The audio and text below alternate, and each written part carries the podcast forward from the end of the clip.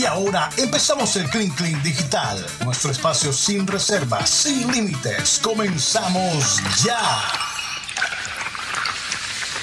Oye, no me dejaron preparar mentalmente. De una mandaron la cortina, no me no me dieron señal ni nada, ni siquiera tengo las gafas, pues. La culpa de lentes, Benji. los lentes, ¿no? Culpa de Benji. No, sabe que mejor me las quito, Jaime, que te tengo aquí. bueno, bueno. ¿Qué tenemos para el Clean Clean Digital? Sin Esta franja que es 100% digital. 100% sin reservas.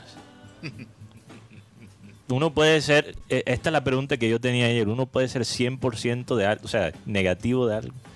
No, no creo. La Cien- vida soy tiene muchos matices. 100%, estoy 100% Sí, pero 100%. sin algo. Tú puedes ser Nos- 100%. nosotros tenemos un amigo en común que lo es.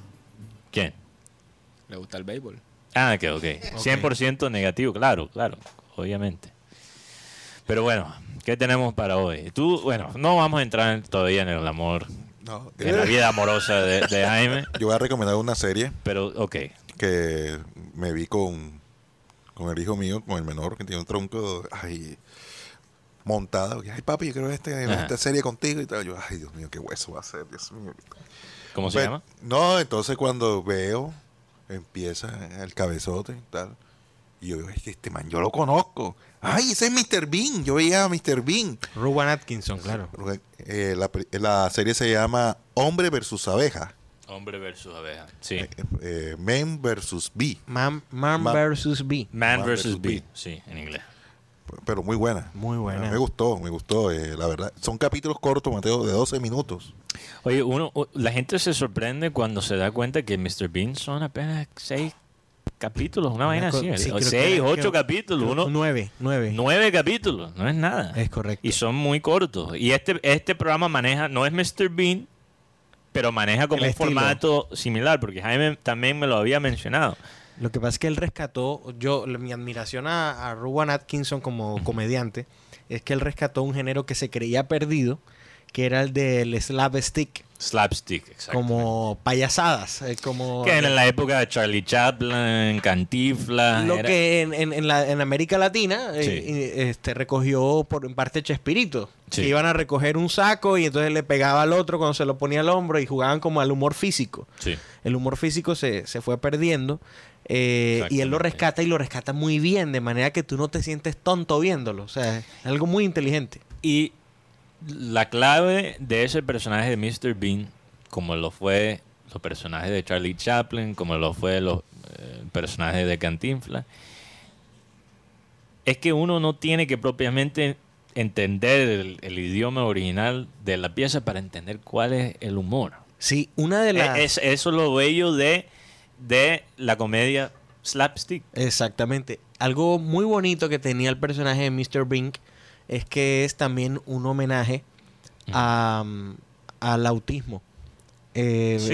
y- sí, eso es un- como uno de los enigmas. De hecho, alrededor de. Ruwan Atkinson hay, hay muchas eh, fake news que dicen que, que Él el hombre- gago que algo, gago, sí, que realmente no. El, el tipo em, se enamoró de la pantomima cuando estaba estudiando arte dramático y bueno, tiene pues toda esta carga de Chaplin, de que para ellos es más cercano que, que Sí. para nosotros. Entonces siempre le gustó ese humor.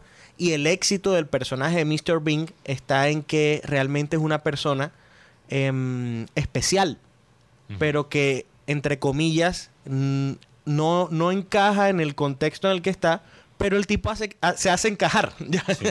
y siempre supera lo, lo que le viene y es un homenaje a, a los niños especiales. En esta Fíjate. serie el caballero pronuncia palabras. Sí, porque ya no es Mr. Bean, este es un nuevo personaje, Sí, exacto. pero rescata el estilo del humor físico. Realmente es... Visual. Sí, el humor visual, exactamente. Eso, No voy a hacerle spoiler a la gente, pero lo que sí les puedo decir es que imagínense todo lo que puede desatar una abeja. Punto. Bueno. Es una abeja, nada más. Una, Una abeja. Ya quedé que picado. No por la abeja, pero... Oye, te han debido la llamar cara. a la publicidad. No, es- que Quédese picado. ¿Te, te puedes imaginar si yo fuera el Relaciones Públicas del Junior, por ejemplo? de- no.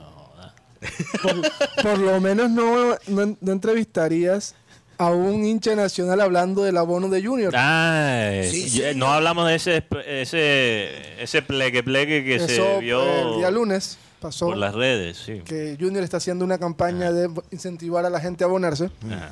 y usó a un hincha hablando del abono que el hincha el hombre es furibundo hincha- hincha de nacional y tú sabes que las redes no perdonan O sea, él, él es de acá. Sí. Él es barranquillero, lo, usia- lo usaron para una publicidad.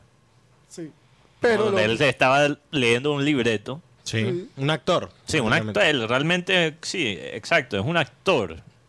Aunque no sea un actor propiamente profesional o, o quizás no tiene aspiraciones de ser actor. Como un actor natural, se puede Sí, decir. sí, lo, lo usaron para ese propósito comercial y eh, lo presentaron como si fuera un hincha verdadero hablando del por qué se quiere abonar para esta temporada. Curiosamente, Guti, yo no sé si tú recuerdas, nosotros habíamos hablado de esa idea hace unos meses atrás.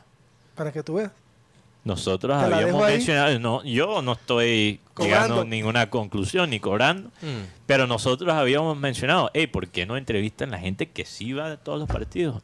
Para ver por qué van. y entonces cuando la gente Y en vez de hacer eso, entrevistaron a un man que es hincha de nacional. O sea, así son las vainas con el y cuando la gente ve la gente de los hinchas de Junior ven este video enseguida llevan las fotos el hombre con Alex Mejía No, y entonces que para un hincha, o sea, a ver. eh, Error. ¿Por qué llamar a un actor si hay tantos, Sí. tantos hinchas, no? Que obviamente no se van a sentir representados Tantas con el señor. personas que se... Y lo bajaron. Que le hubiera gustado, que dice, hey, yo tengo este argumento, sí. Es no cierto. hubieran- lo hubieran- Claro que lo bajaron.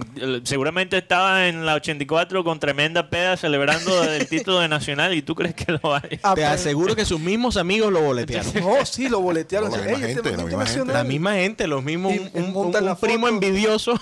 y lo que más me da risa de todo es que la gente del Junior como que aprende a los madrazos Exactamente, así siempre. pasó lo de la lo de la sanción por la suspensión de la juga- jugadora de técnica del Junior salieron un escueto comunicado ellos pensaron que todo estaba bien le inventaron la madre le corrieron la abuela todo y cambiaron otra vez a un mejor comunicado así que Sí. aprenden a los golpes Hasta Sí. cuando intentan hacer las cosas bien, en la, en la ejecución todavía no pueden cumplir. Lastimosamente, esa es la situación y el manejo que se encuentra en nuestro club Junior Barranquilla, pero hay que hablar de otras cosas, porque ahora el Junior está como en la política. Yo creo que la gente hasta está saturada de- del, del tema, porque esta semana es pesada, semana antes de la- del primer partido, llegan los jugadores.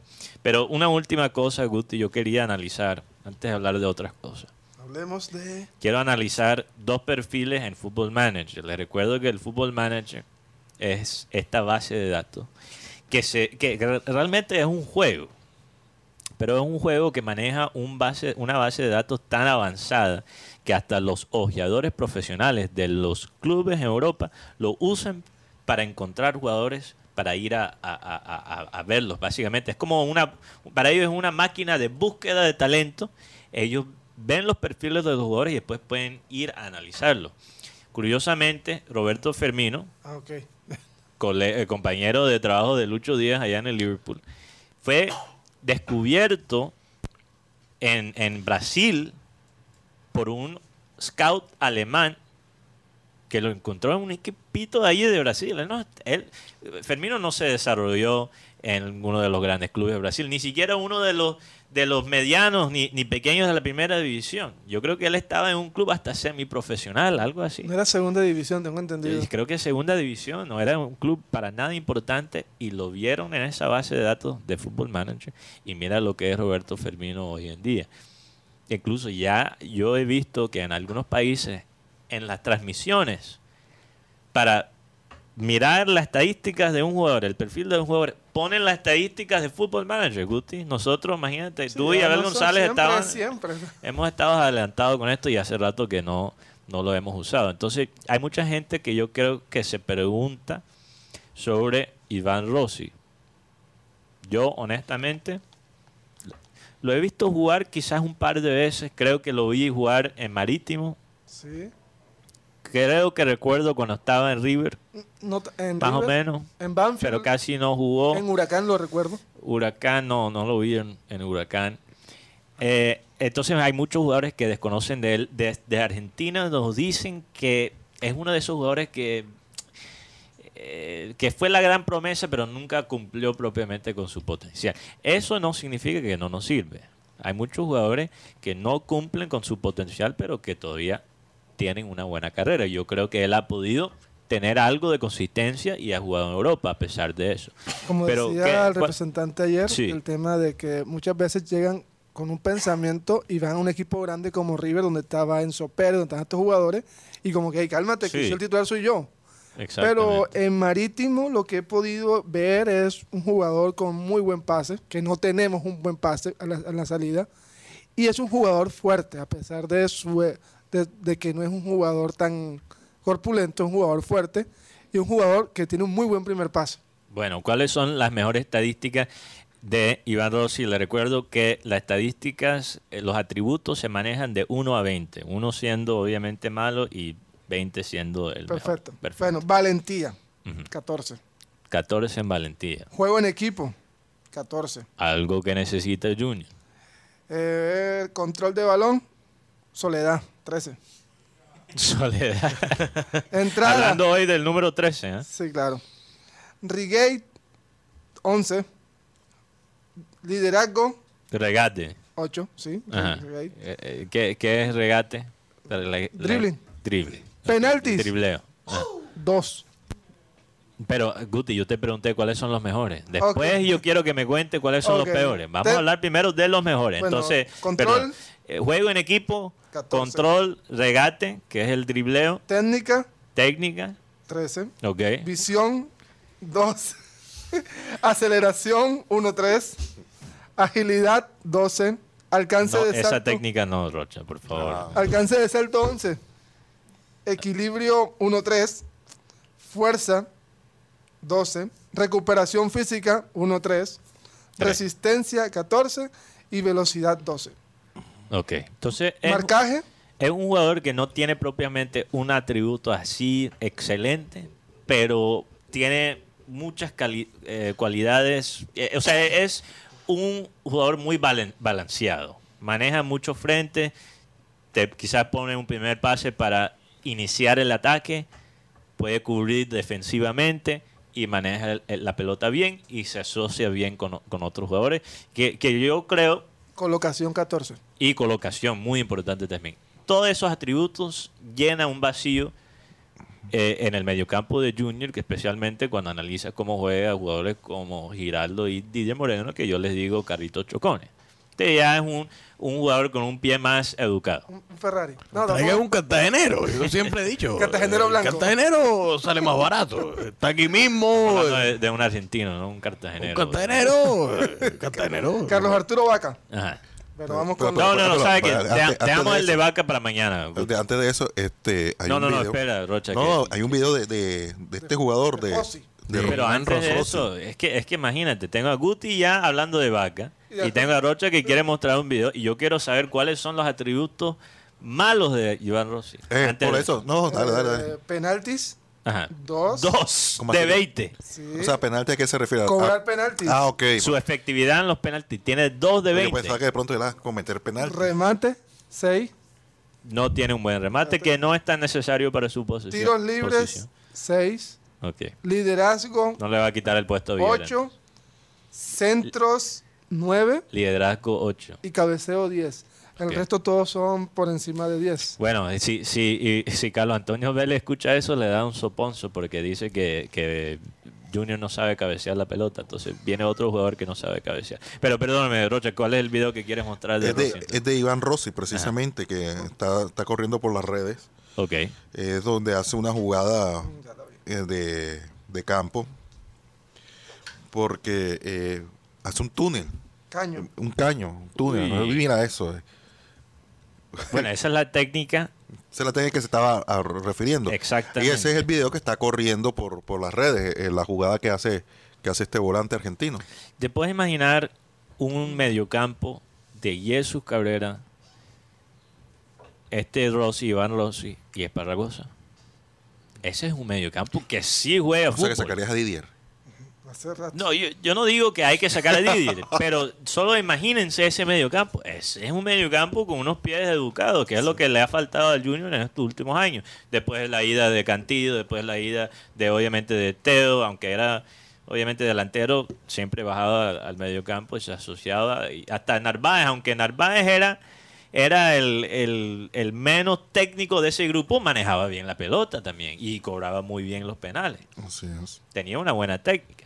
Era el matarife de ese grupo, pero un matarife de alta calidad. Es Uno- que había sido 10 en, sus, en ediciones menores. Por o eso sea, un, tenía un- un- un machete, pero un machete marca el botón. No, pero yo me acuerdo que cuando salió Chicho Serna, Ajá, él era el 10 de Nacional al lado de Aresi García. sí. Eran los volantes ofensivos. Después fue que terminó en la parte de atrás, en la primera línea. ¿En- ¿Allá en Boca o desde Nacional, Rocha? Estoy hablando de Nacional. Pues sí, pero te pregunto, ¿en Boca a Boca fue que cogió En, como Bo- tal en Boca fue que terminó como seis. Cinco. O seis, como dicen.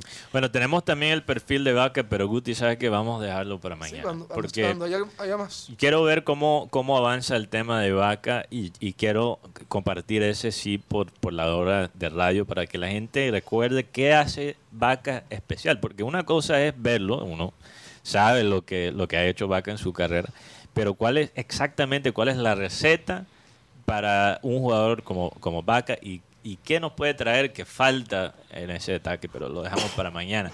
Hay un tema interesante eh, que quisiera tocar. No sé si han escuchado algo sobre es- esto en la Fórmula 1. Un caso de, racismo. Bueno, dos casos realmente. Uno que pasó en la Fórmula 2, un conductor de, Red Bull en la segunda división de, obviamente de ese deporte, dijo una palabra que es la, o sea, la palabra más ofensiva en el, en el inglés que le puedes decir a una persona afro. Eh, lo dijo en una transmisión, tú sabes que, que muchos atletas ahora hacen lo que hace James, eh, de, de- de hacer estas transmisiones por Twitch, donde ellos juegan videojuegos y juegan con sus amigos y la gente entra para hablar con ellos y, y- y verlos jugar. Y él estaba jugando Call of Duty y dice esta palabra. Bueno, esta situación ha abierto la puerta para que la gente analice el racismo en la Fórmula 1 y se descubrió un audio de Nelson Piquet, creo que así, así se dice el nombre, el, el conductor brasilero. Tú lo conoces, Rocha. Él fue campeón tres veces, creo que de la Fórmula 1 en los 80. Ganó muchos torneos. Nelson Piquet, creo. Es como Piquet, pero con, Con T al final. No sé cómo se pronuncia en portugués. Pero básicamente llamando, supuestamente, de acuerdo a lo que dicen los que hablan portugués, un término ofensivo para la persona negra en portugués. Curiosamente. ¿Ok?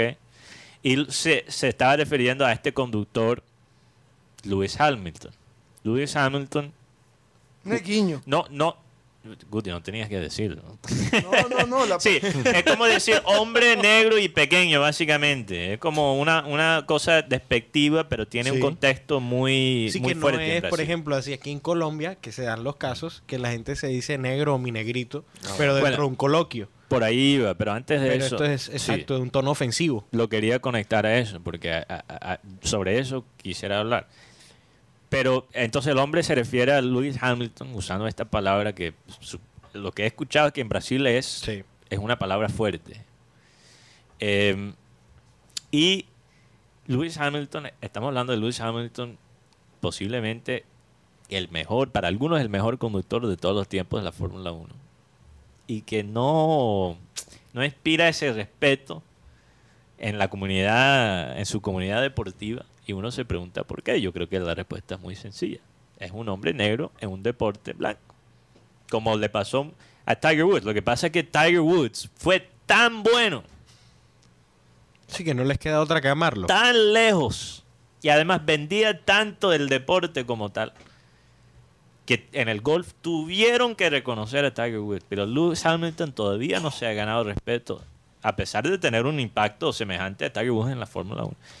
Y ahora tienes este ex conductor de Fórmula 1 hablando de él de una manera más tan despectiva, pero Pero dice que su intención no fue ofender. eh. Se Ok. pierde uno ahí como en la, en la se historia. por eso, eh, por eso lo quiero conectar a Colombia. Ah, sí. Porque la manera que se expresó Nelson Piquet, él se disculpó. Pero es como esas disculpas que uno dice, ¿es realmente una disculpa? ¿O te estás quitando básicamente la responsabilidad de lo que dijiste? Y me recuerda a, a muchas, a muchas veces lo que se dice aquí en Colombia. Sí. Si tú le dices negro o negrita a alguien, tú dices, no, pero mi intención no es ser racista. Sí, pero igual estás de Si tú le pegas a, un- a una persona con un carro y lo matas, no, pero mi Mi intención, intención no no es matarlo. matarte, solo chocarte todavía- fuertemente. Pero todavía lo hiciste. La intención hasta cierto punto no importa. Y hay que analizar esta vaina porque lo que se ve en Brasil es lo que también se ve aquí en Colombia. ¿Cuántas veces no escuchan las transmisiones de fútbol? Mi negrito, cuadrado, no sé qué. ¡Oh, mi Está- negro! Estamos hablando de las transmisiones más vistas en nuestro país. Y tienes un comentador, un narrador diciendo, mi negrito cuadrado. Y negrito, o sea, chiquito. Eso es, por ejemplo, cuando hubo la polémica, abro aquí un comentario del caso del audio. No, mentira, no fue un audio que se filtró, fue una entrevista que le hicieron a Rodolfo Hernández, que era candidato a la presidencia, donde él dice, eh, imagínese un hombrecito pagándome a 15 años eh, eh, cuotas, eso es una delicia. Entonces decían los periodistas que el solo hecho de que él se refiera a un cliente como hombrecito, porque le tiene una deuda durante 15 años, o sea, es una expresión déspota. Entonces, en el caso de, del, del, o sea, hombrecito, ah, el trabajador, el obrero allá abajo, Sí. fu- fue como el, el- lo, lo que, lo que, El lo que rodea el comentario. Entiendo el punto, pero al mismo tiempo yo creo que nuestra forma de hablar es siempre así, como siempre... Somos un país de bajadores de caña. Exacto. El Sí. diminutivo, como lo Sí. llaman. El diminutivo, exactamente. Pero, la agüita, el, el hombrecito, El hombrecito. no sé qué, el bollito, eh, pero, todo lo, pero, lo minimizamos. pero fíjate que curiosamente se está refiriendo a un obrero, se está refiriendo a unas casas de interés social. Claro. Entonces, cuando dice un hombrecito, ahí hay otro contexto. Y Hubiera sido también extraño decir, el hombre son. Ese también tiene otro... Imagínate un hombrezón. Sí, sería otro contexto, pero se está refiriendo a unas casas de interés social Sí. que las personas las pagaban a cuotas a 15 años. Una falta de respeto. Claramente, exacto. El hombrecito. Y el caso del negrito, pues sí es cierto que volvemos al tema de Francia Sí. Márquez, que ella dice, hombre, pero sin meterle tanto carbón al asunto, eh, que es el racismo. El racismo es una invención de distinción de razas que al final nunca existieron porque la única raza es la humana. Ya, entonces, Sí. cuando tú haces este distintivo, el blan- tú no dices mi blanquito, mi rubiecito, mi... Bueno, ese es el punto Ya. que quería hacer. Tú, uno, el- tú no escuchas a los narradores decir, no, y el que el, mi blanquito James, qué golazo de No, mi nunca. blanquito. Nunca lo escuchas. De mi peladito. Imagínate. De hecho, ¿Cuándo tú has escuchado, no, Juan Pablo Ángel, mi blanquito, bello? No, le decían Juan el mi solo, con- el solo Bueno, concepto eso es de... diferente, que ese es con el nombre, no es, ¿me Con la- entiendes? con- el el- solo concepto de diversidad Sí, a veces es mal utilizado por algunos periodistas. sí. Porque entonces se reconoce como el diferente y al final, ¿cuál es la diferencia? Pero e- ese es el punto. Y porque la gente puede pensar, bueno, yo, yo le digo a, a- a la- a gente negra, le digo negro, negrito, no sé qué, y lo digo con cariño. Mi intención no es lastimar, lo digo como un término de, de, de- sí, un término de cariño. Un coloquio, ¿no? También puede coloquial también Sí, y sí, también la gente la gente dice oye negro qué tal aunque la gente no aunque la persona no sea negra Sí. es una expresión Mi negra, sí. ¿ok? Negrita. El, el punto es que cuando tú estás hablando de una persona afro y tú solo haces algo, sea algo verbal o una acción, y solo lo haces con una persona afro, significa que se debe al racismo. Aunque eso, aunque tu intención no fue agredir, lo que estás haciendo es apartando a esa persona de todo el mundo. Es que yo me atrevo O sea, a decir... si, si, si, si tú estás en un grupo de amigos y al negro del, del grupo solo a él le dices negro, negro y no le dices a, a los blancos blancos, ya esa Estás persona haciendo está, un distintivo, claro. ya esa persona se siente apartada, aunque sea subconscientemente. Y hasta lo hacemos con nuestros propios hijos, porque lo que pasa es que, eh, digamos, las razas, entre comillas, en Latinoamérica no son tan divididas como lo son en los Estados Unidos, aunque eso ha cambiado Y cuando también. decimos mi chinito. Hola, mi chinito, También- venga. Pero también la gente hace la- las expresiones de los ojos a los chinos, la gente no le ve, no le ve eh, lo malo en eso. Pregúntale en a nuestra Cardona. cultura. Exacto, a Cardona. Pero sí lo es. Lo sacó del mundial eso. Hay- fíjate, en Barranquilla hay gente de- que, que viene de inmigrantes chinos. Yo no voy a un restaurante árabe en Barranquilla y digo, ah, bueno, comida árabe, entonces por aquí ya seguramente hay una bomba. ¿Quién dice eso con, con la gente lebanesa de, Sí. de la ciudad? Nadie dice eso. Pero tú ves un- una persona china, ah, seguramente. Hay rata. Sí. Exactamente. ¿Quién sabe lo que ponen en el arroz esos chinos? Bueno, lo que pasa es que aquí Así hubo se una- expresa la gente. una polémica en los 80 del restaurante Los Pinos. Sí, no, no. No, y, y como muchos estereotipos. Perdón, y no, voy a defender, perdón, no eran ratas. Era, era, este, ¿cómo se llama? Lo que Chigüiro. se come, cuy, esa que- Cuy, que, cuy. se come en, en, en, en- Nariño. Sí, cuy. Pero tú sabes cómo es la prensa sensacionalista, Sí. sacaron ratas y, tal, tal, y no... Rata. Acá- ¿Acaso los cachacos no comen chigüiro? Chigüiro, Eso es una rata. Una rata grande y jugosa y muy rica, por cierto, porque yo lo probé. ¿Ya lo probaste, Mateo? Entonces, esas expresiones que usamos, yo sé que a la gente quizás le puede le puede parecer una pendejada. Yo no estoy controlando cómo la gente se expresa. Sí. La gente que se exprese como quiere. Pero tienes que saber cuáles son las consecuencias de Y esa expresión. también. Sí, porque tú, tú, una simple expresión, aunque tú no lo creas, tiene una consecuencia. Entonces yo no estoy diciendo, no, es que la gente no lo puede decir. Yo no estoy diciendo eso. Pero piensa en cuáles son las consecuencias cuando tú te expresas de esa manera. Porque, por ejemplo, lo, eh, lo que estaba diciendo, eh, aquí en Colombia no es tan dividido en como lo es en los Estados Unidos. O sea, en una familia, entre varios hijos, puedes tener un trigueño, un negro, un blanco. O sea, te- la, la genética es tan variada y tan mezclada, especialmente aquí en, el- en la costa caribe, que en una familia se ve personas, entre comillas, de todas las razas. Así es. ¿Y cuál es la expresión a veces que se usa? Cuando, ah, el bebé nació blanquito, qué lindo.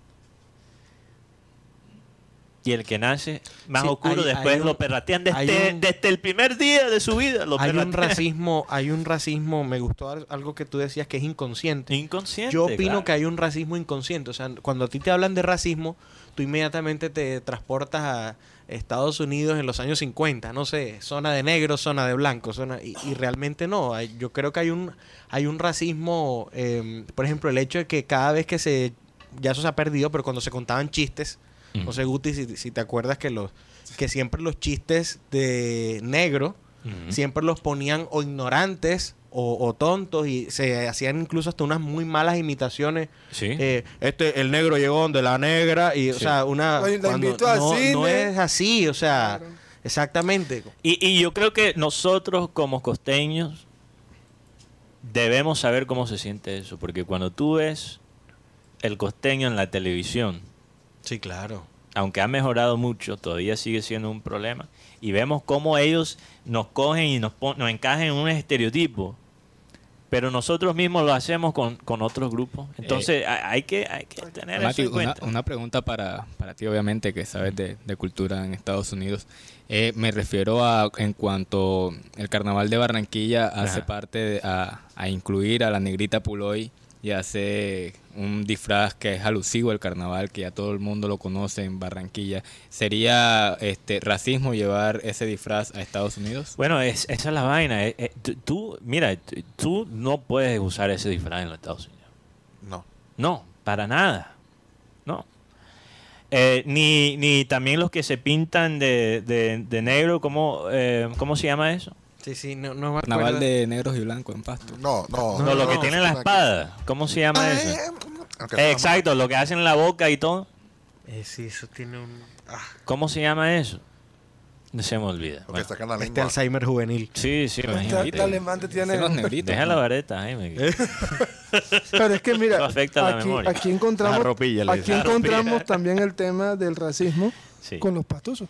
No, y, y Guti, tú lo debes saber con los guajiros también. No, sí, pero, pero, pero me refiero que en los cuentos el pastuso lo ponen como el bobo, como el idiota, como el que es un marrano. O sea, pero viendo a los pastusos, conozco gente pastusa e inteligente Pero lo los del juguetes. pastuso también es un contexto racial, porque Por la gente, estamos hablando de- la de gente de pasto normalmente Es más, gente- ¿sabes algo, Guti? Decir, decir, eh, porque lo he escuchado en varios periodistas. No, pero en Pasto hay gente inteligente. Eso también es racismo. Y es irrespeto. O sea, ese, ese, ese reconocimiento como que no, pero allá como intentando, tú sabes, subsanar la... La gente es gente. Hay una y la ignorancia per- y, y la creatividad, o sea, que son contrarios. La ignorancia y la creatividad Sí, no es- tienen es- región. Es, como, por ejemplo, eh, Jaime, imagínate, y yo me imagino que has vivido cosas así cuando tú vas a Bogotá. Ah, todo el y tienes tiempo. que- y tienes que, como costeño, en- entrar en- a ese gremio. Y dices, wow, tú lees muy bien por un costeño. ¿Tú eres Sí, costeño? no, o sea, y- técnicamente eso no es algo negativo. ¿Sabes qué sí pero- me pasó? ¿Sabes qué sí me, lo pasó? imagino, ¿Qué te claro. pasó? Entrando a, a un club en, en Bogotá, eh, yo era pues la única persona que se notaba que no era de ahí. Ya. ¿ya? O sea, que el, el O costeño sea, Guayabera y chancleta. resalta... No, de hecho, No por la pinta. iba de traje, pero el muchacho que iba al lado era rubio. El otro señor iba de gente divina verte de Bogotá con sus lentes de carey, una cosa divina verte. ¿ya? Y eh, cuando entramos, fui la única persona a la que le, le requisaron el saco. Ver qué tenía ¿En por? Calcula, ya. Sino que uno no es un resentido social que va a hacer un espectáculo en ese momento. Pero yo me sentí agredido, Te Sí. sentiste ¿Y por qué? excluido. ya. ¿Y por qué me.? ¿Por qué Porque yo? a mí y a ellos no. Ah, exacto. yo- Exactamente. Ya, fui la única persona que le revisaron el. Y yo iba de traje y los demás Totalmente. El disfraz de, de los, de los negritos, esto que hacen las muecas en el carnaval, no, no, no, no, no. ¿Cómo se Sea- son de negro. no. Son de son de negro. negro. Son de negro. Mira, yo, si tú vas como una persona blanca, tú vas a los Estados Unidos y te pintas así, A lo Andrés Parra. hasta te pueden matar, literalmente. Porque es eh, tiene un contexto tan fuerte, porque lo que se usa en carnaval en los Estados Unidos se usó como una caricatura racista Sí. para burlarse del negro que aspiraba ser una persona decente, porque es- esa caricatura se inventó después de la guerra civil, cuando ya los afroamericanos estaban libres de la esclavitud. Entonces, la gente blanca se burlaba del negro que pretendía básicamente ya vivir con una persona libre. Se pintaban Entonces era un blanco que se pintaba de negro Muy mal pintado. y se, pon- se- mal pintado, pero se ponía una ropa mal, eh, se, se ponía mal arreglado, todo El lo hacía mal, el corroncho básicamente. ¿Ok? Entonces, cuando la gente, eh, yo, yo no sé cómo esa parte del, del carnaval no ha sido más controversial, porque hay, hay- llega mucha gente de los Estados Unidos aquí y, y- y llega incluso eh, el turismo. Y, eh, Leí algo sobre el turismo de los afroamericanos, que ellos se sienten muy cómodos en Colombia porque llegan a la costa, particularmente a Cartagena, Barranquilla, y ven mucha gente de su mismo color y no se sienten propiamente juzgados en Cartagena O extraño. o sí. extraños en Cartagena. Pero entonces podríamos decir sobre el tema de la separación. Pero, pero, pero, Guti, para terminar el punto que, que trajo eh, Tox, lo que pasa, lo que lo hace un poquito complicado y por qué no me voy a meter con, con la gente que, que- que le gusta ese disfraz y que, que se vierte, es que normalmente la gente que se pinta de esa manera, que se pone ese disfraz, son personas de color Sí.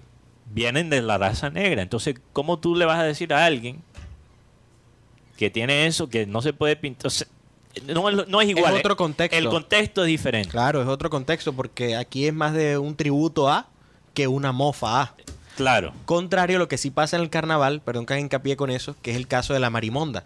Que la marimonda sí es, es la, la burla al feudal, Sí. al, al dueño. Al eh, señor feudal. Sí, Sí. pero yo, yo siempre admiro eh, la comedia que pega hacia arriba y no hacia abajo. Exactamente. Sí, pero yo me quería referir entonces sobre el tema en Pasto, porque lo hace una separación. Carnaval de negros y blancos. Sí. Hay unos tres días que son nada más para el carnaval de blanco y el carnaval de negro. También es racismo. Sí, claro. Es la segregación que se está dando. Bueno, sí. Esas son las heridas, opino yo, esto es algo muy mío. Estas son las, las heridas de nuestra cultura, que como la hemos recibido, valga la redundancia, como cultura, nunca nos hemos sentado a, a esgrimir si realmente sirven. Sí, claro, Por ejemplo, hay una danza en Cartagena cuando hay matrimonios en el sector amurallado, salen de la iglesia de San Pedro y los recibe eh, una rueda de cumbia. La rueda de cumbia es tradición y va la novia caminando y va la gente eh, bailando alrededor. Entonces, eso realmente me acuerdo que yo lo critiqué a una amiga que, que es wedding planner y ella me dijo que yo era un corroncho. Yo le dije, ¿sabes qué? Eso que está pasando ahí, eso es una tradición esclavista, donde la hija del, del, del, del colono salía y los negros esclavos bailaban alrededor una danza de fidelidad. Pero era, ella no era una persona afro. Eh, y si bien este el Entonces se veía muy extraño porque ella no era una persona afro. ¿Quién? La, la persona que se estaba casando. la persona que se estaba casando no era una persona afro, Ajá. exactamente, pero sí llaman alrededor, literalmente contratan, no, se busca una Sí. negra para que baile, así lo buscan. Imagínate. Y es una rueda de cumbia solo de gente negra. Ya. Sí. Y aparte, súmale el cuento. Tú, tú me dirías, Mateo, no, pero es solamente algo artístico, ya no estamos en la esclavitud. Sí, pero te recuerdo que eso sucede en plena vía pública. Se forma un trancón solamente porque una pareja de cachacos quiere que, que 10 negros le bailen alrededor. Para sentirse que, no sé. No, pero Una es cosa verdad, que es ilógica. no, Don es. Juan, si le dicen corroncho, ¿usted cómo responde? Don Juan Gozaín. A ver, el corroncho, llámesele a la persona que ha sido invitada a un lugar y no está adecuada a lo que se está hablando en el momento. Uno siempre es un corroncho en algún momento de la vida. Así es. Así lo dijo Juan Gosaín. O sea, porque- Todos somos corronchos. eh, sí, o somos ignorantes forma. y somos corronchos. Y en un Así momento que hablamos de televisión, digo aquí este, este cortico. Perdón, eh, eh, rápidamente sobre Sí. ese punto de, de Juan Gosaín. Lo que pasa es que en estas dinámicas entre el poder y los grupos, eh, digamos, minorías o el grupos que son en la periferia, ¿no? Hablando, usando una palabra que está bastante de moda. Siempre es, la raíz siempre es algo parecido. Son dos cosas. Sí. Primeramente, eh, la parte económica, hay razones económicas, hay razones económicas por la esclavitud, por ejemplo, históricamente hablando, y por el auto odio. O sea, el cachaco odia el costeño corroncho porque en el fondo no tolera sus propias corronchadas. Claro, claro, estoy de acuerdo. Y eso que eh, me da pie para lo que te iba a contar, el caso de Dejémonos de Vainas, que fue una sitcom que escribía un cachaco, que era Daniel Samper Pisano, que era muy amigo de un costeño, Juan Gozaín, Sí. y cuando escribe la serie que es inspirada en su vida, el personaje del costeño, que en Bogotá en esa época era el corroncho, resulta que el costeño, no sé si te acuerdas, Rocha, que era el más elegante. El costeño siempre que aparecía Sí. hablaba como costeño, como Pero porque- era elegante. pero era muy elegante este y el tipo siempre estuvo de traje el tipo era muy educado era el que levantaba ¿ya? Ah. y entonces se, se- bueno ahí no aparece el costeño este pero pero era como él también se terminó volviendo el alma de, de, fiesta. de la serie sí Mira, yo, yo las cosas más corronchas que he visto en mi vida las he visto en Bogotá. sí Pienso igual. ¿Tú has ido a Bogotá, Guti? Sí, pero las he visto. No, pero las he visto. sí pero las he visto No, pero las he visto. Bueno, el, el momen- el momento de humor. Mira que hay una novela que se llamó Guajira. sí Había un palabrero que solo iba a estar tres capítulos. Y fue tantos, tan bueno su presentación que se llevó toda la novela. El mello también, en Guajira. Tiene, tiene tu micrófono apagado. porque apagaste al mello. En medio Ahí también, está. en el caso de, de, de- de Guajira. Sí, es mi Ismael Barrio. él no me afectó aquí. Pero en me entrevista. porque el, el- el palabrero es la persona que tenía que hablar con los, los jeques o los... Majayura. los- ah, no, la majayura es, es la señora. ¿Y cómo con- le y Majayuro? No, el Entonces- cacique. No, pero ¿cómo le dicen a los... A los- a El, los- a el los- cacique, Rocha. No, pero a los hombres. Cacique.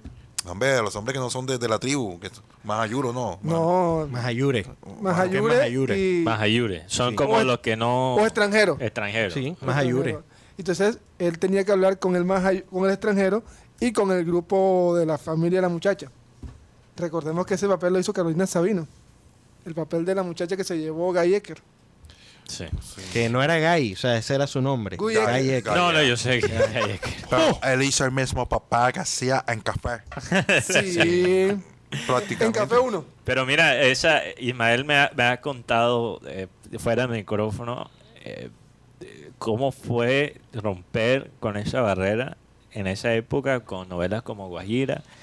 Pero, pero básicamente lo único que cambió en los 90 es que habían costeños en posiciones de poder. sí Es lo único. O sea, el, el cachaco no dijo, ah, sí, vamos ahora a tener a los costeños de una manera más auténtica. No, no, no, es que los costeños empezaron a ocupar más posiciones ejecutivas y por eso, por ejemplo, Carl- el- la carrera de Carlos Vive como actor se lanza, porque Claro. su tío era ejecutivo, ¿no? De, del creo que el canal de, De, no, de una programadora. de una programadora. Entonces, eso es lo que Sí. básicamente, o sea, tuvimos que asumir las posiciones de poder para después abrirle cancha a Y otros. llegaron costeños. directores también, como el caso de Julio, que venía de Argentina, Julio César Luna, que, que no tenían esa división de cachaco, costeño, sino que se, oye, me gusta, la, me gusta la gente de la costa, me gusta su creatividad, hagamos una novela costeña y salió la de Alejo Durán, donde Ismael Sí. Barrios interpretaba al diablo. Creo que era. ¿no? al ¿No? contrincante. Ah, perdón, perdón. El, ah, diablo, sí, el era apellido. Cabral, el que, que murió hace, hace Caramba, poco. Agustín. Mi hermano, es- eso te iba a hablar. Las novelas de los juglares vallenatos, la- de las mejores, Escalona. No, y le pido disculpas a la gente que nos podría estar escuchando que quizás no es costeña, porque yo tengo, he conocido gente muy chévere en Bogotá. Gente en divinamente. Sí, porque no hay que Gente generalizar, ¿no? Yo hablo en términos generales, pero no todos piensan así. Incluso correcto. yo creo que la gente de nuestra generación, Jaime, han mejorado mucho en ese aspecto de no seguir la, el conflicto entre regiones. Hay mucha gente en Bogotá que le interesa, le fascina la costa. eh, sin, sin volverlo un fetiche, ¿me entiendes? Porque hay gente que le gusta algo, pero se vuelve como... es Sí, como- para sentirme mejor ser humano. Exactamente. ah, voy a la costa porque ahí me siento, mejor dicho. Ahí parece que llegan a Cartagena y se sienten como no joda, como rey en su castillo, ¿no? Pero no de esa manera, de una manera realmente Claro. más auténtica. Y, y bueno, ojalá que siga así las cosas. Pero, pero la cultura tiene que ver con eso. O sea, si tú eres un bogotano y has crecido toda tu vida en Bogotá y nunca has ido a la costa y te dicen, no, en Barranquilla eh, andan, imagínate, viven en los árboles y, y- Comen con la mano. eh, comen con la mano Como y se lavan con la mano también. Y ves en los programas y te confirma el estereotipo. Sí. ¿Qué vas a pensar tú? Y cuando llegas acá encuentras totalmente diferente todo. Sí, encuentras cosas absurdas, porque también hay cosas aquí que solo pasan en esta zona. Pero, pero sí, eh, la cultura tiene esa responsabilidad de, de- de educar la- las personas que, que no siempre tienen la oportunidad a, a viajar.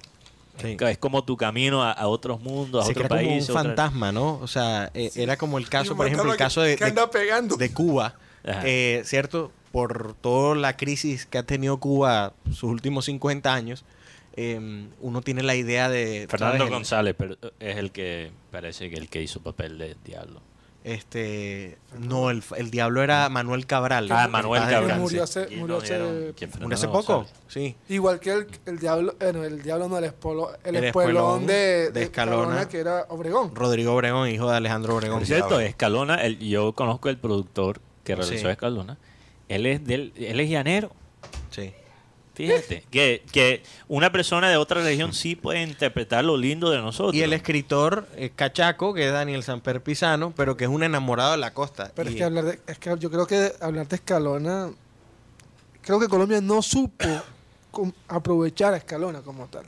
¿Por qué, Guti? ¿Pero a la serie o al no, compositor? al compositor, a la persona que fue el ¿Por compositor. qué, Guti? Porque tú te pones, a- has ido, a- yo he, po- he podido ir a, a, don- a la finca que él tenía y cu- me cuentan, no, en- me cuentan que el hombre todos los días escribía una canción, Todos los días. todos los días. Pero es que había un mito Sí, con relación qué a bueno que mencionaste eso. Exactamente, porque es que el tipo era como un parte y parte.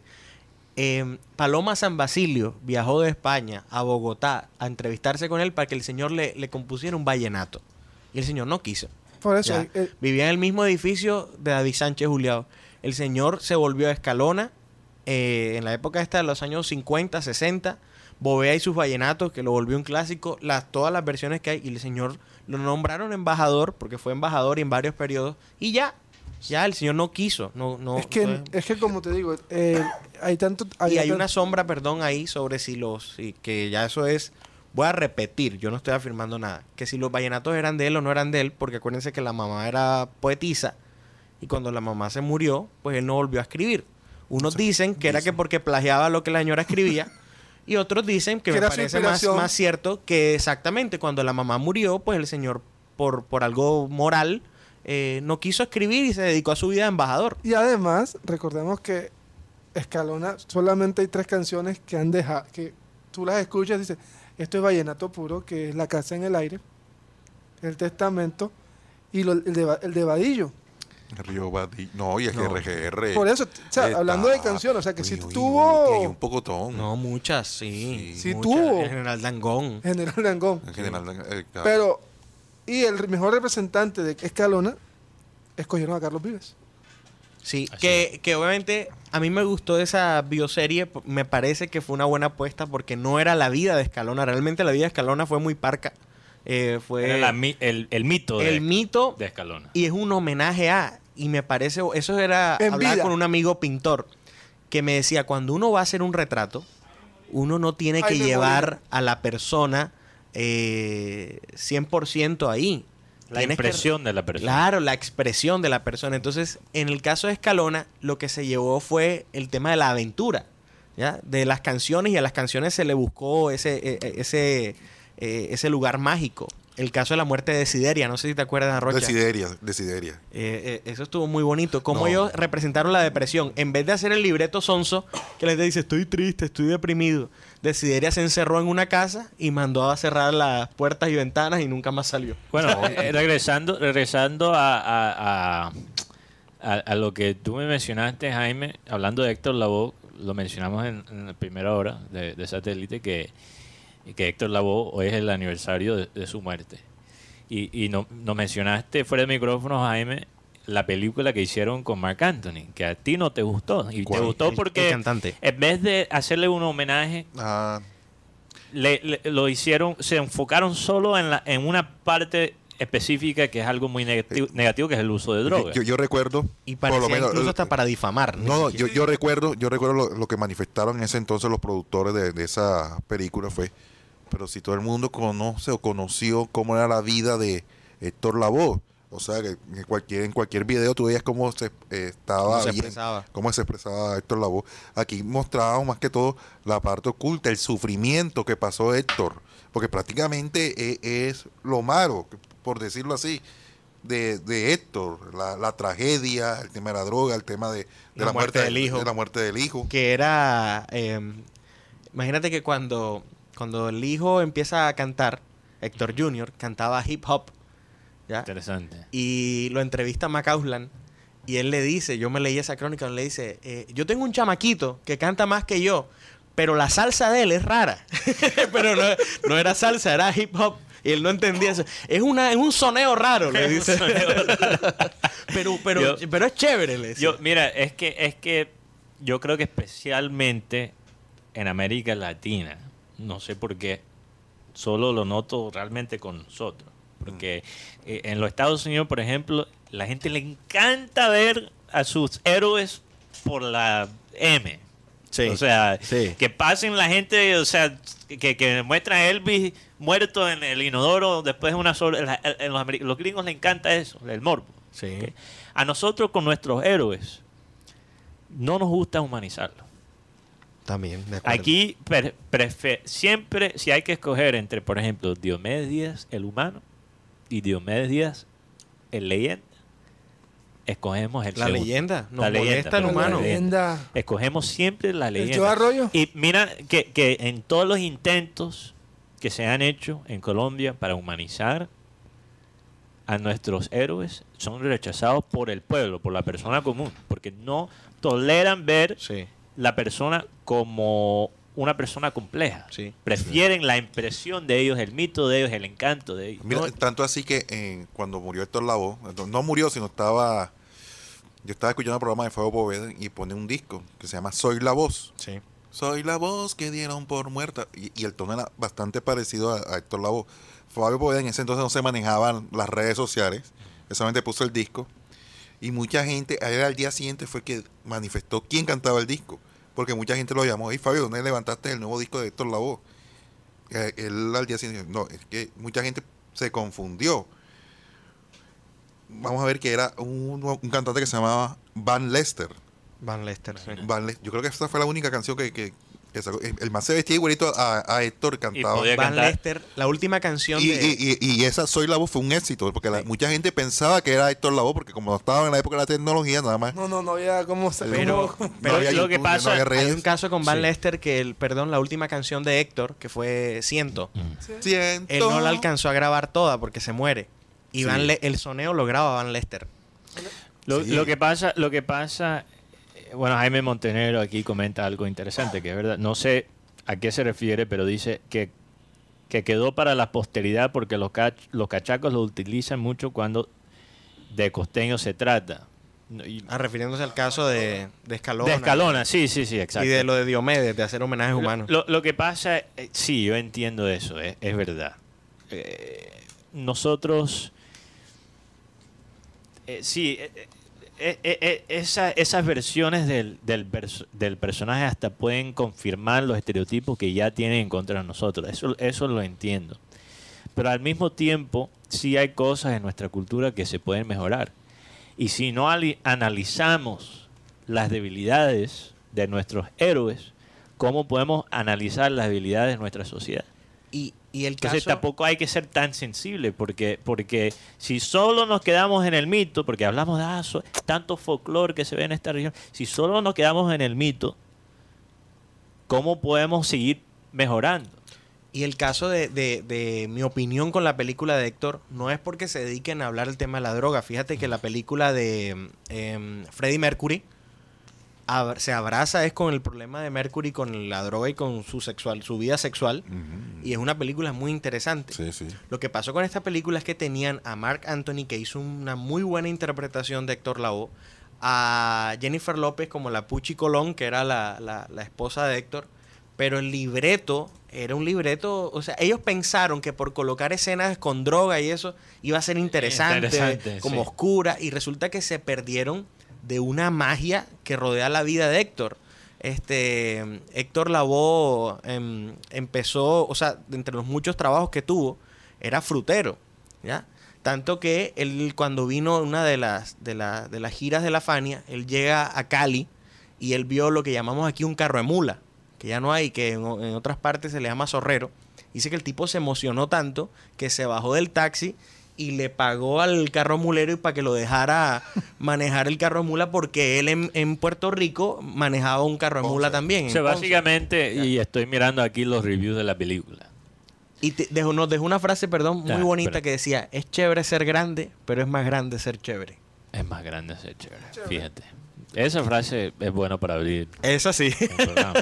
es grande, ¿cómo es? Es chévere ser, grande, pero, es más grande ser chévere. Bueno, ahí la tienes.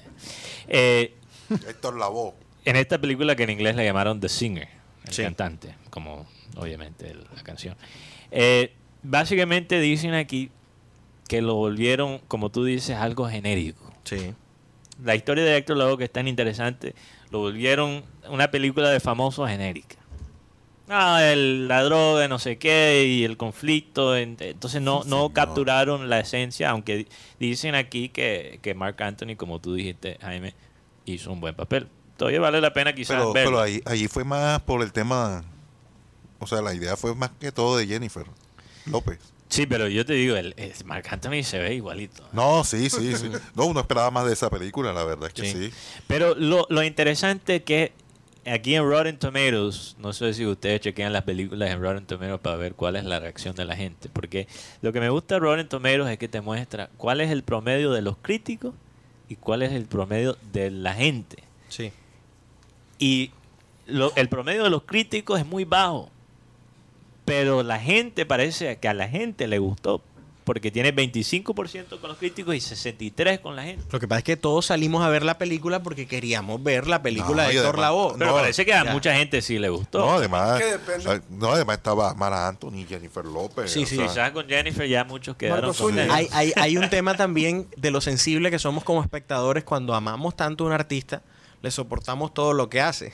Ya, por ejemplo, a mí me ha pasado, yo, yo, yo lo confieso, yo me he visto películas porque me gusta mucho el actor o la actriz que está interpretando, pero me toca reconocer que la película es mala. Es como Ya. para dormirte. Pero la soporto porque está actuando fulano de tal. como- Ah, Jaime Montenegro hablaba de la expresión costeño tenía que ser. Eso es lo que... Eso él- nació en Dejémonos de Vainas. Sí, Sí, sí. pero Sí. eh, es chistoso porque Sí, sí. de, Dejémonos de vainas ten- tenía buenas intenciones y, y lo que dice Jaime que ahora esa frase sí quedó en la cultura y los cachacos... Los lo- cachacos en Dejémonos de Vainas le decían al costeño, costeño tenía que ser. Y él les tenía una frase, decía, estos cachacos sí son cachacos. Él se desquitaba. esa- Esa frase sí puede ser un símil de lo que decía el doctor, el señor Barriga. Tenía que ser el... No, el don Ramón. Tenía que ser el chavo del 8. Pero la serie que últimamente más me ha gustado en, en- como en esa dinámica Sí. es eh, este el robo del siglo. Ok, buenísimo. La, la Claro. interacción entre, entre los cachacos cuando llegan a Valledupar y los que ya están ahí. Los dos, lo chistoso es que los, o sea, los dos grupos son criminales. Exactamente. Pero el cachaco se cree como un criminal más culto. Y el, y el de Valledupar Clase- está... sí. con clase. Y el de. Valledupar quiere burlarse porque se está mofando y llega con un folder y, Exacto. y le da un memo. Le dice, ¿ustedes tienen dónde anotar? O sea, sí, sí, sí. Sí, claro. No, es, eh, porque lo que me gustó de esa, de esa serie es que normalmente cuando se muestra este conflicto entre costeños y cachacos, se muestra desde el punto de vista de el cachaco y nunca se voltea la cosa. claro. Esta serie sí mostró las dos, las dos perspectivas. Espectacular. Mostró de la perspectiva del cachaco, pero después te voltea la vaina y lo muestra desde el perpe- de la perspectiva costeña y te ves qué tan ridículos están actuando también los, los cachacos. Los dos Los dos, los dos. están actuando de una forma ri- ridícula. Pero, Rocha, ¿qué pasó? Que te cacheteaste ahí. Está. ¿Quieres, que, ¿Quieres ya terminar? ¿Tienes una cita o qué? No, sabes que vamos a ir 20 minutos más. Ahora me provoca. No tienes nada ahí para terminar, Rocha. Eh, no, hasta el momento no, sino, sino que se viene otro puente. Vamos a ver qué, qué, es- qué se puede organizar. Es miércoles, Rocha. No, pero es que, oh, oh, no, ya. Tiene unas ganas de irse. No, lo que pasa es que tengo que hacer algo aquí cerquita. Ah, ok. Pero ¿por qué no me mandas un mensaje, Mateo? Me tengo Sutil que ir. lo- Eh, se está cacheteando, está haciendo muecas y me siento mal, Rocha. No te quiero aquí tampoco tener secuestrado. Mira, está mirando el reloj. Bueno, terminamos por hoy el Clean Clean Digital. Ojalá pueda entrar Karina González mañana, porque quién sabe después de qué vamos a hablar mañana. No, tranquilo, mañana terminar. material. Mañana será otro día. Mañana será otro día y mañana aparecerá nuevo humo. Recuerda que estamos en No, no, Colombia. digo en el Clean Clean Digital. Eso sí, hay tanto material, Jaime. Yo tengo, solo por, por ver las noticias todos los días, ya tengo material para seis libros. Imagínate nacer en Brujas y perderse de todo esto. No, ahora como los niños están de vacaciones, eh, el hijo mío ahora se está viendo la serie de los Simpsons. Pero las En Disney Plus, ¿verdad? Que lo, que lo Eh, tienen. O en Star. No, en Star Star- Plus. La Star- nueva Star temporada. Plus, Star Plus, no, pero estamos viendo las, clásicas. primeras. Oh, son Ah, buenísimas. Oye, esas son buenísimas. Claro, las mejores. Sí, Las mejores. Modo de verlo. Sí, sí, la verdad. Porque Yo diría que las primeras, eh, ¿qué? 12 temporadas son las mejores. ¿Cuántas van? Como No, 30 y pico, Ah, por no ahí. sé. No, o sea, hay- hay 18 que no o sirven. sea, yo, yo entiendo por qué eh, los Simpsons perdieron ese encanto. man. Bueno, lo, lo que pasa... Se agota el libreto eh, también. te ¿no? podría explicar, pero después nos pasamos otros 20 minutos. Pero Va- vamos a dejarlo para mañana. Eh, No, no, no, yo te digo brevemente, brevemente, te lo resumo. Ok. Sí, porque ya, ya, ya ese entusiasmo cuando. Eh, ¡Hey, los Simpsons! Tal, mira. Ya se perdió. Un tinto para la rocha. no, no, no es por sueño, Milton. Eh, mira, mira, mira. Es que, es que los Simpsons en los años 90 ¿Se fue, y, y los comienzos. Sí, sí, sí, sí, claro. Y en los años 2000 también después. Tenía eh, los mejores escritores de comedia del país. Incluso mucha gente que ahora es fa- muy famosa empezó como escritor de Los Simpsons en los años 90. Personas como Conan O'Brien, Sí. que duró, de- o sea, muchos años como host ¿no? de, de su programa en la noche. Eh, eh, creo que Stephen Colbert, Sí. creo que también fue escritor en alguna época para Los Simpsons. O sea, muchos comediantes famosos empezaron ahí. Entonces tenías el mejor talento joven del país escribiendo para esta serie.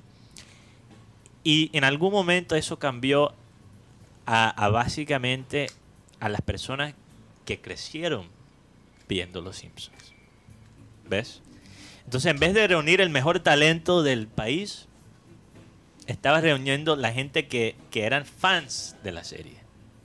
Y eso no es malo, pero lo que pasa es que, entonces, ¿qué pasa? Cada persona quiere hacer su propia versión de Claro, lo que es. lo los romantizaron. Lo romantizaron demasiado Se y, fue se, perdiendo el humor. y se volvió muy genérico. Es que, es que el, humor, el humor de los Simpsons en esos primeros capítulos era algo cotidiano que pasaba en la familia. Exacto. Y también crítico. Se- Sí, es y que crítico. los Simpsons se burlaban de la esencia de la vida cotidiana de los Estados Unidos.